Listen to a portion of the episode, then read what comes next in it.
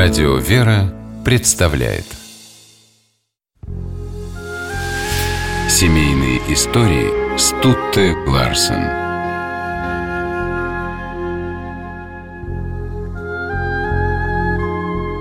Двадцать шестое августа 1812 года стало днем, который разделил жизнь русской аристократки Маргариты Тучковой на две половины. Счастливая осталась в прошлом. В настоящем было непроходящее горе – и только неугасающая любовь к погибшему в Бородинской битве мужу Александру заставила Тучкову найти в себе силы, чтобы жить дальше.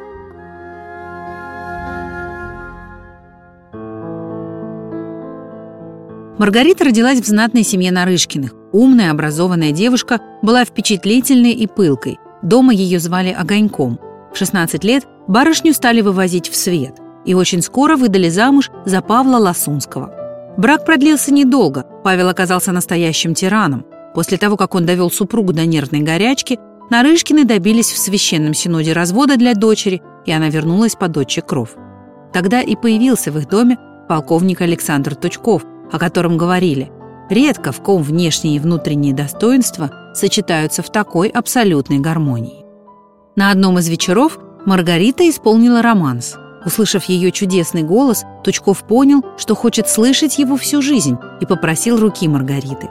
Но получил отказ ее родителей. Они боялись еще одного неудачного брака для дочери. Маргарита, успевшая полюбить Тучкова, опять слегла в горячке.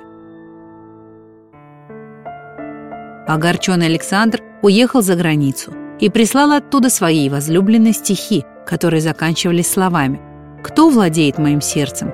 Прекрасная Маргарита. Они переписывались четыре года. В 1806 когда Тучков второй раз попросил у Нарышкиных руки их дочери, родители дали согласие.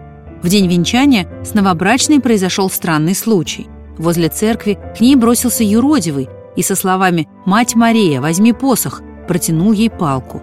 Удивленная Маргарита взяла ее и привезла домой, чтобы сохранить. Тучков, мечтающий поселиться с женой в тихом имении, подал прошение об отставке. Император ответил отказом. Накануне войны с Наполеоном армия нуждалась в талантливых военных. Тогда Маргарита написала царю письмо, в котором просила разрешения сопровождать супруга в походах. И, получив положительный ответ, была счастлива, ей не придется разлучаться с мужем. В 1808 году началась русско-шведская война. Маргарита отправилась на нее вместе с Александром. Изнеженная аристократка переходила ледяные реки, в морозы жила в палатке, ухаживала за ранеными. И не жаловалась на трудности. Она находилась рядом с мужем, и это было главным. А когда в 1811 году у супругов родился сын, семейное счастье стало полным. С началом Отечественной войны 1812 года Тучков отправил родных в тыл – Накануне отъезда Маргарита увидела сон, в котором ее преследовала надпись «Участь твоя решится в Бородине». Сон сбылся спустя два месяца. Картечь настигла генерала Тучкова на Бородинском поле, когда он, раненый, повел за собой в атаку солдат.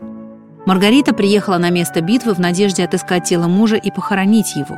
Поле представляло собой ужасную картину. Это была могила 70 тысяч воинов. Найти в ней Александра Маргарита не смогла – и решила построить на Бородинском поле храм, увековечив память о муже.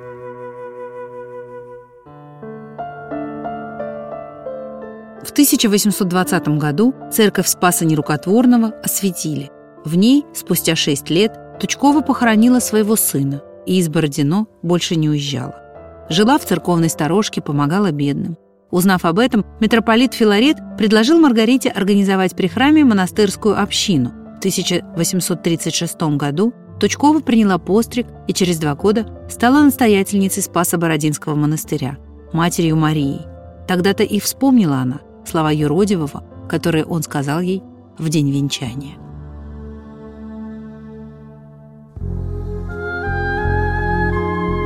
Матушка пережила супруга на 40 лет. В своей келье она хранила всего два предмета из мирской жизни – портреты сына и мужа, двух мужчин верность которым она хранила до последнего часа. А Спасо-Бородинский монастырь, символ любви и самоотверженности, существует до сих пор. Семейные истории –